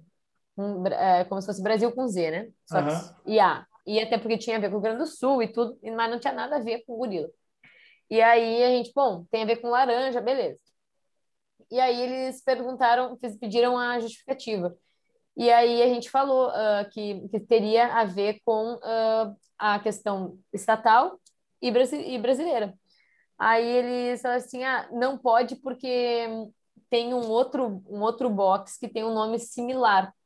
E aí esse outro box que tinha nome similar era tipo assim, uh, Brasa com dois Zs e H no final, se eu não me lembro. E aí, uhum. se tu traduz, traduzisse a palavra deles, dava pra gente aqui bracelete. E a gente não pôde por causa disso. Mas uh, aí acabou que a gente começou a procurar em volta do gorila alguma coisa, né? E aí quando a gente uh, procurou vários, em várias uh, traduções diferentes, gorila. Aí o meu cunhado falou assim, olha, não que eu tenha adorado, mas em jamaicano é gaurila. Eu pensei, nossa, péssimo. não, né? Ninguém precisa te dizer isso. É péssimo. Aí ele, ah, o que, que vocês acham de gal? eu continuei achando ruim. Uhum. Bom, e passou, né? Aí eu lembro de eu estar tá fazendo a minha planilha lá e eu pensei, e grau? Vamos Nossa, botar um R no meio, do nada, do nada. Do nada. E aí eu, mand... eu, eu peguei, parei meu treino, fui lá e mandei no grupo. O que, que você acha de grau? Porque a gente já tinha pensado, dentro dessas milhões de possibilidades, a gente tinha uh, pensado em gram, G-R-A-M, né? Como uhum. se fosse uhum. grama, mas é muito palha. E aí, por que, por que Gram? Porque é Guilherme, Raquel e Marian, né? Maria sou eu. Uhum. E aí, eu pensei assim, pô, a minha vida já é toda atrapalhada, toda virada, toca esse M ao contrário, virou grau. Caramba! Rapaz! Isso sem usos de entorpecentes, né? Mas é. Você faz Você a parte imagina. do marketing também do box, né? Pelo jeito. O pior é que as gurias, esses tempos uma guria ela tava lá, em, lá no, na, na recepção e olhava para cima, olhava, olhava. Daí do nada ela largou assim, né? Tinha umas outras quatro juntos, assim. Grau é por causa de Guilherme, Raquel e Mariana. Daí as Nossa. outras, ai, tá muito louca, né? Tá enlouqueceu. eu falei, sim, daí elas acharam que eu tava brincando. Eu falei, não, foi assim que iniciou e tal. É porque a gente atribuiu valores que são importantes, né, que a gente queria para nossa comunidade, para facilitar também essa, essa questão da tradução. E eu acho que a gente deu uma leve errada aí, digamos assim, porque uh, remete a, quando a gente colocou os nossos valores em inglês, né? Porque não, não tem uma palavra com W em português, uhum. um, que começa com W. A gente acabou, algumas pessoas às vezes, uh, do, é poucas, mas algumas pessoas dizem assim, ai, tu não é da Growl. É. Growl. Não, eu, é sempre, eu sempre achei que fosse Growl, Growl. É, inclusive eu fui, fui instruído que era Growl. É porque eu acredito que tem a ver muito com isso, assim, Sim. porque a gente estabeleceu os valores em Grit, Resilience and Work. E aí realmente remete à parte de, de inglês, né? Sim. Que legal. E aí, como é que foi esse início de, de começar a viver e empreender no, na atividade física? E em família, né? E em família. Nossa, olha, tem a, a receita para dar errado. É, exatamente. ai, ai. E sabe que a gente. Tu conheceu minha irmã, não, né? Não, não, não chegou a conhecer, né? Não, eu lembro que é, você falava com ela por FaceTime lá em. em ah, sim. Provas é que foi, mas foi anos diferentes que vocês foram, né? Foi, não, eu não, não cheguei a conhecê-la. Então, a minha irmã é muito diferente de mim, né? Ela é muito inteligente. E não que, não que eu não seja, mas no sentido assim, a gente tem inteligências muito diferentes. Acredito que a minha inteligência sirva muito para eu lidar com pessoas. Uh, tenho essa parte mais social e a minha irmã tem uma parte técnica que ela é muito segura hoje em dia também dentro dessa, dessa área, que é uma área que eu ainda estou em desenvolvimento exatamente por uh, não, eu não estudei educação física aqui no Brasil, né? O meu mestrado ele é dentro da escola de educação física se chama Coaching Education, que seria educação de treinadores, né? Mas ele não, te, não me deu uma base de fisiologia, de anatomia. Eu não tenho várias uh, aulas que aqui são essenciais dentro da educação física. Eu estou estudando educação física no momento. E, e Raquel sempre foi muito inteligente nesse sentido, assim, dela ler uma coisa, ela pega. Eu, eu leio uma coisa, daqui a pouco eu estou pensando numa coisa engraçada. E aí eu tenho que voltar tudo. Essa sou eu, né? É igual o Michel. Ele está aqui apresentando o negócio e ele está viajando na louça. Pensando na verdade, no... não. Na verdade, eu estava vendo o Instagram dela. Ah, bom. Eu estava vendo o Instagram dela. Viu que eu tava, postei agora há pouco um, um, um levantamento para ganhar uma moral, né? Mas uma das coisas que uh, eu acho que dá mais do que certo hoje em dia, no sentido de. Né, é, é, um, é sempre um desafio empreender no Brasil, mas dentro do parâmetro do que eu coloco como sucesso, eu acho que a gente tem muito sucesso. Um, a gente cresceu muito no sentido de família mesmo, né? A gente se, se aproximou muito. Um, hoje em dia, não trocaria por nada. Né? Na, na época, eu, com, com os meus 24 anos, uh, eu tinha um salário que eu nunca imaginei ter na minha vida. E eu não estava feliz. Eu não tava, tipo assim, tinha alguma coisa falando, cara, eu sempre achei que eu ia estar feliz quando eu chegasse nesse salário. E eu não tava. E aí eu pensei, o que tá, o que que tá me faltando, né? Depois de muitas crises de ansiedade, uh, foi quando eu realmente, não, vou voltar para o Brasil. E algumas coisas também deram erradas para eu ficar no Brasil. Uh, eu tinha me programado para voltar para o Brasil desde 2017 e eu não voltei. E, e era sempre assim, não, vou estender só mais dois meses. E aí eu renovava meu contrato só por tantos meses. E aí teve, no final de 2018, eu vim para o Brasil para passar só quatro dias. Eu cheguei dia 26 de, de dezembro, eu passei o Natal no ar. Cheguei dia 26 de dezembro, eu ia embora dia 1 de janeiro. E aí um, eu estava dentro do avião e a pessoa me falou assim: Ah, tu é Mariana? Eu falei: Sim. Ah, tu não pode embarcar, o teu visto foi cancelado. Eu falei: Ué, eu tava louca para ficar, né? Eu já tinha, eu tava só tendo que comprar contrato, eu comprei contrato, né? E aí eu falei, tu tem como provar que eu não posso entrar? Tem um papel, porque eu não posso, porque senão eu ia ter que pagar minha multa rescisória do, do meu contrato de futebol. E aí eles, não, tá aqui. Aí ficamos um tempão lá, enfim. Mas um, eu não pude voltar para os Estados Unidos. É porque foi bem na troca de governo, né? Nossa. Então, quando trocou o governo do para o governo do Trump, eu não pude mais entrar e graças a Deus, que bom que deu errado, porque eu não mais sei uma se vez dando errado. Exatamente. Se eu não sei se dentro daquela minha mentalidade de muito medo também de voltar para o Brasil, eu, né, além de ser mulher, homossexual, vir para o Brasil, nunca trabalhei no Brasil, não, não tinha nem carteira. Como é que eu vou do nada vir para cá, sabe? É um medo que tu tem. Eu tinha muito medo de trabalhar no Brasil. E aí eu tinha uma carreira legal lá, então eu tinha medo também do fracasso, né? É o natural, medo de fracassar. E aí, hoje em dia, dentro de tudo, tudo que a gente já, já, já encarou, digamos assim, eu vejo que tudo valeu a pena nesse sentido e continua valendo, né? Ontem até comentei com, com a Carol que a gente, não que a gente não tenha problemas na Grau, todo lugar tem seus problemas, mas é muito bom lidar com os problemas que a gente tem, sabe? É, é bom lidar com o problema que a gente tem, com as pessoas que a gente tem na nossa volta, sentir que tu pode contar com essas pessoas, principalmente, né? E uma das coisas que eu escrevi para mim, que eu não queria deixar de, de mencionar nessa nossa conversa, é que para mim hoje é, é muito é, é, sentir sucesso é sentir que a minha comunidade me vê como um ser humano, né? Que eu também que eu tô tentando, que é igual eles e tentando proporcionar a melhor experiência possível. Não quer dizer que eu vou acertar sempre, assim como os meus professores, a minha equipe, mas a gente está tentando e isso me, me faz sentir muito que a gente tem sucesso, sim, porque o pessoal uh, percebe que a gente também está nessa busca e isso para mim é, é sensacional, vale todos os dias. Já dizia o ditado é... que mar bravo que faz bom marinheiro, né?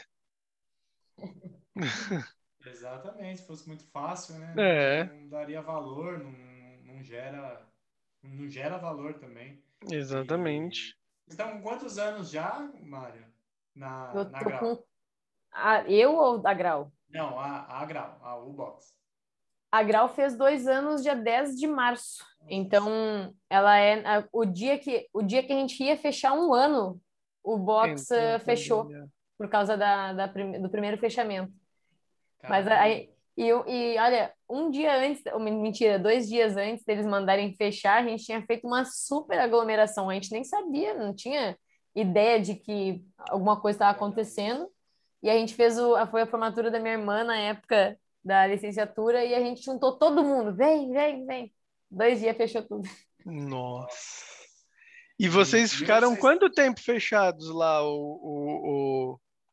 Eu o lembro Mari? que a gente voltou no final, foi acho que foi vinte e poucos de maio. Então Entendi. foram dois meses e um pouquinho. Só que por mais que a gente tivesse aberto, o pessoal não voltava por um bom tempo.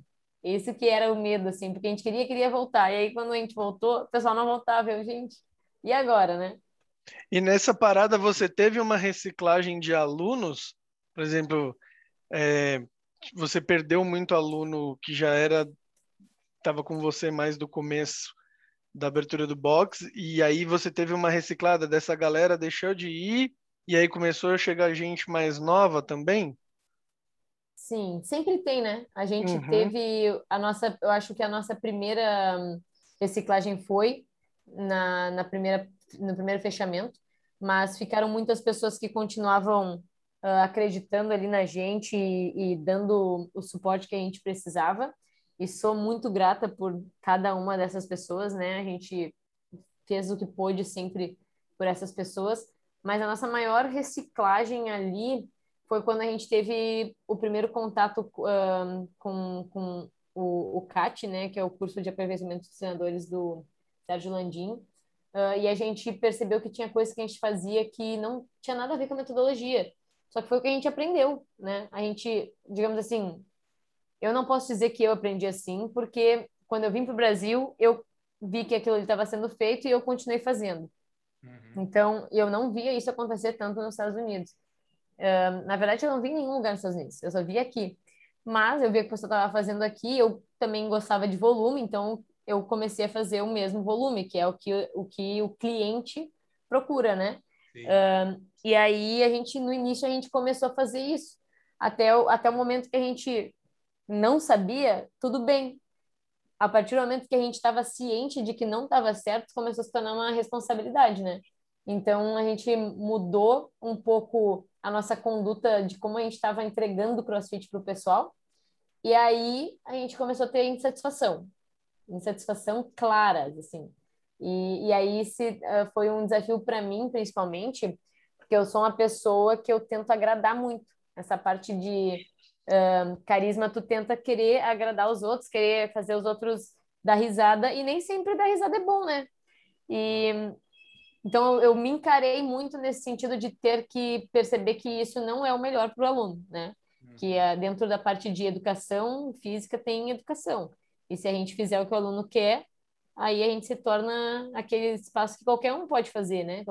Vai treinar em casa sozinho se tu sabe mais do que o professor, digamos assim, né? Mas durante muito tempo eu tentei satisfazer todo mundo. E a minha irmã foi mais rígida, foi mais teimosa e falava, Mariana, não é assim, e olha, eu tô, tô te falando, eu estudei isso, eu li isso, e eu tinha dificuldade, porque apesar de eu respeitar tudo que ela estava me dizendo, eu ficava assim, tá, mas como é que essas pessoas estão pagando essas contas? Como é que a gente não vai continuar, né? E eu vou te dizer que assim, hoje em dia eu percebo que bom que ela foi insistente e que a gente perdeu cada um dessas pessoas que a gente perdeu. Porque não que elas não fossem importantes. Uh, né? Espero até que um dia elas ouçam isso e elas saibam que elas foram importantes, sim, e elas continuam sendo. Só que eu não podia oferecer o que elas estavam buscando. Né? Eu, eu, estaria em contradição com tudo que eu estabeleci como valores para grau. E não só eu, né? A minha comunidade estabeleceu, porque uma coisa é tu botar lá, ah, os meus valores são esses, outra coisa é a gente viver isso, né? E a gente vive dentro de valores que têm as pessoas como centro, os processos são importantes e a positividade está acima de tudo. Então, não faria sentido a gente colocar performance na frente. Eu não falei em performance em momento nenhum.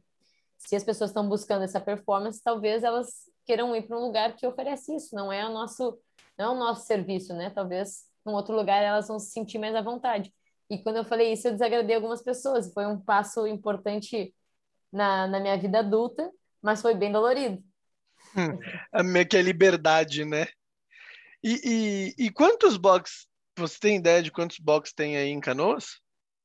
Aqui em Canoas, filiados, éramos quatro, eu não sei se continuamos os quatro filiados.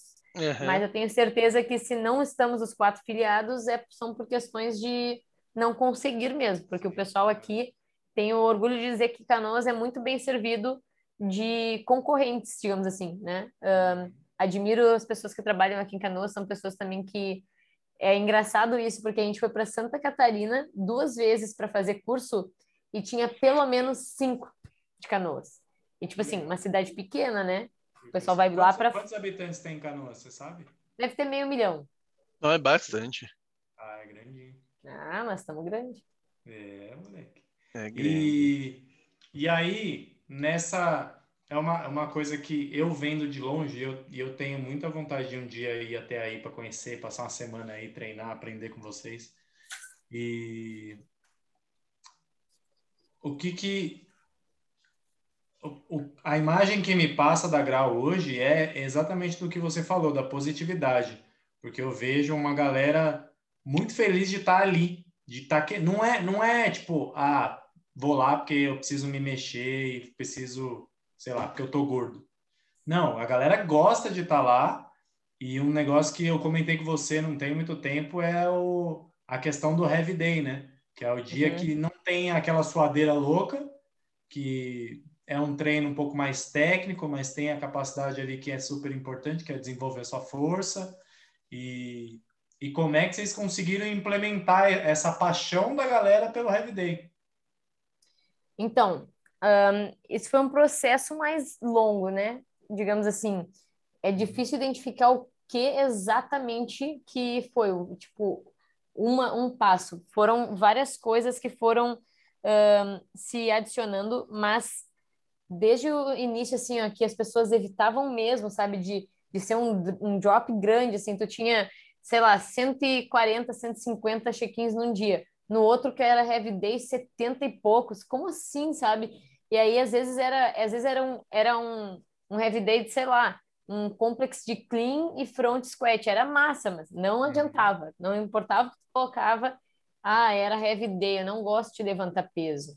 E uhum. aí, ah, eu não, eu queimo muito menos calorias no heavy day, o pessoal de reloginho, né? Uhum. E aí foi um processo da gente uh, organizar até mesmo nosso plano de aula para que uh, num dia de heavy day a gente fale o porquê do heavy day. E aí tinha vezes que a gente estava falando para três. mas a gente estava falando. Tinha vezes que a gente estava falando para cinco, tinha vezes que a gente estava falando para mais pessoas. E aí o que acontece? Uh, até conversava com a minha irmã de em dias que a gente tinha aquele cardio longo que todo mundo gosta, da gente falar também sobre o Heavy Day, da, de dentro do nosso plano de aula, da gente falar assim, ó, pessoal sabe por que, que hoje a gente está trabalhando isso, porque em outros momentos é importante que a gente trabalhe tal coisa. Uhum. Então a gente uhum. começou a colocar dentro do nosso plano de aula uh, momentos de fechamento, né? O nosso cooldown, às vezes ele era mais relaxamento, às vezes mais alongamento, uh, e às vezes mais conversa sobre uma coisa educativa. Fica é a parte quer... da educação mesmo, né? Da educação física, é educar o aluno até nesse sentido. E fica quem quer, né? Porque sempre vai ter quem começa a guardar o material antes, que é, é uma falta de, de, de respeito, mas sempre tem. Uhum. Um, hoje eu acho que a gente tem, eu posso dizer assim, que eu tá, fresco na minha cabeça, tem duas pessoas que fazem isso só, num box com praticamente 200 pessoas. Quero nomes, dá o nome dessas duas. Mas, assim, é aquele, é aquele desafio. Tem dias que elas ficam e tu fica assim, yes, ganhei meu Sim. dia hoje. Então, é aquela coisa, foi, foram passos que foram sendo dados assim, e principalmente os, quando os professores viram a importância disso, e os professores fazendo só o treino do dia, vendo a evolução deles mesmos, né? E aí, uhum. tipo, quando eles. Os, o, todos nós, eu acho que não teve. Olha, eu acho que só ali a gente tem o Felipe e a Ju, que eles são cria da casa, digamos assim. Mas o resto que teve algum, algum contato com outro box sempre fez coisas a mais ou planilha. Uhum. Sim. E aí tinha, né, um, uma evolução de uma forma, até o momento que tu também fica chateado com a tua evolução né? Ah, mas eu tô, eu não tô evoluindo tanto. Tá? E aí tu começa a dar atenção para outras coisas na tua vida. E quando eles abriram esse espaço para a gente falar da importância também de estudar, da importância de entender o estímulo pretendido, da, da, da responsabilidade que é estar tá lidando com a vida dos teus alunos, aí eu acho que, que esse, esse foi um dos passos também que contribuiu. Começar pela base com os professores para os professores passarem essa mensagem não só porque está escrito no plano de aula e porque a gente dá um plano de aula, digamos assim, né, dependendo do dia, mas principalmente porque eles acreditam e vê que está funcionando. É diferente de tu ler uma coisa, né? Da hora. Legal. E a gente precisa ir lá agora, Michel. Bora, bora marcar e vamos para lá.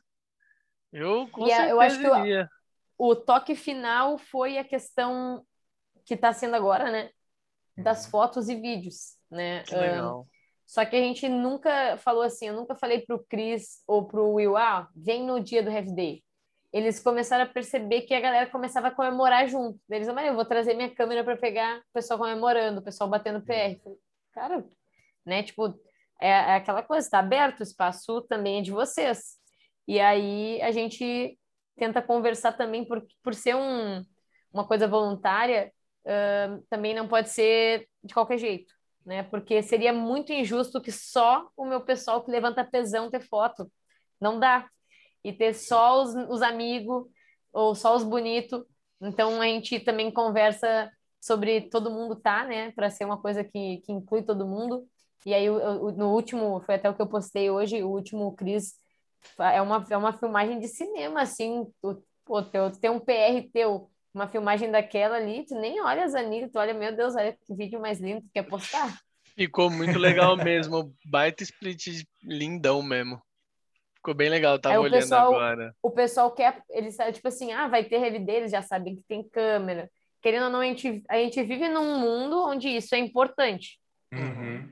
Eu, sinceramente, já tô numa idade de 30 anos que me sinto com muito mais, que eu não tenho tanta paciência mais pro meu Instagram mas eu sei da importância dele para nossa empresa. Então, a gente usa de ferramentas que são importantes para a geração atual e para o público da nossa volta, que é o público que paga uh, junto com a gente as contas do box, né? Eu trago isso muito para eles ali. Toda vez que eu tenho oportunidade de, de dar o treino, eu faço questão de lembrar que o box não é só meu, não é só da minha irmã, não é só dos sócios, né? Do, da equipe, mas todo mundo é o, é o que segura o box, né? Porque eu acho que é, é importante que isso não seja falado só quando a gente está passando perrengue, quando a coisa está boa, a gente tem que lembrar, né? Isso daí Sim. também. Perfeito. Acho que gostei muito dessa mentalidade. Achei bem legal esse, essa última parte aí.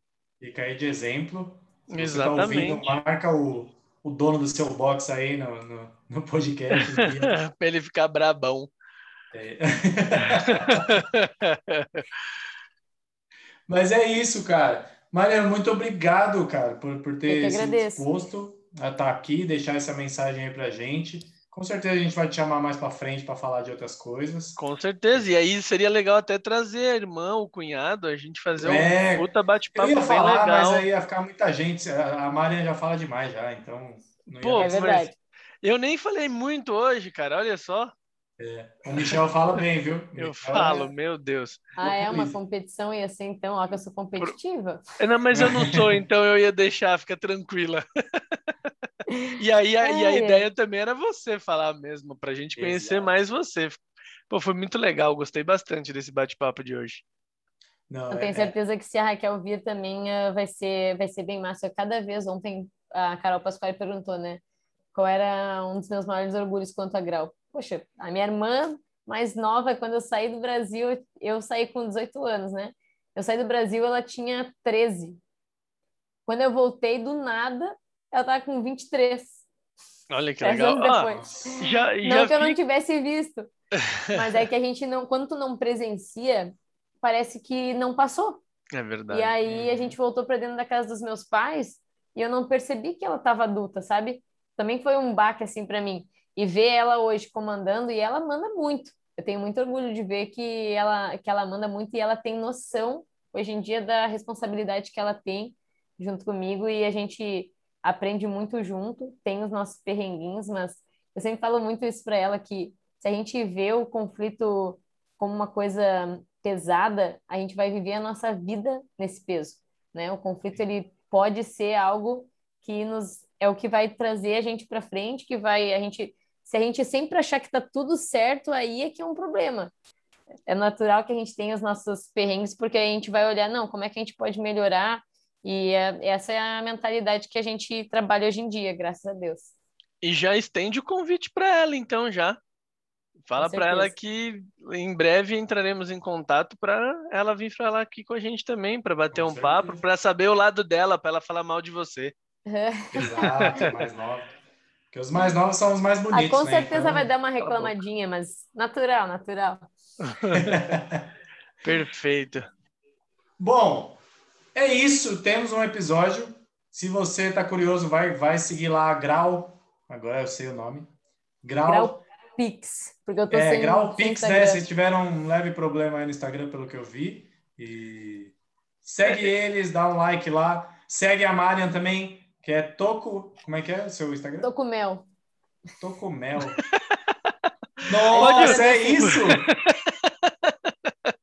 Caraca, eu, eu sempre Nunca imaginei que fosse isso. Que bom. Depois me chama a entender. Beleza, tá? depois segue lá que a que a Tocomel. depois eu conto. Eu achei, eu achei ela pelo nome dela. Então, se você é, colocar Maria... na busca Mariana Michelon, vai estar tá lá. Eu achei Exatamente. ela por esse nome. um dia eu ainda vou encontrar um nome melhor, mas é que não tem nem, nem tempo. Imagina, Ué, nem seu se nome não serve? Mariana Michelon não dá? Fica muito longo. Imagina. Ah, Tranquilo. É, não, não, fica mesmo. Tá bom. Beleza.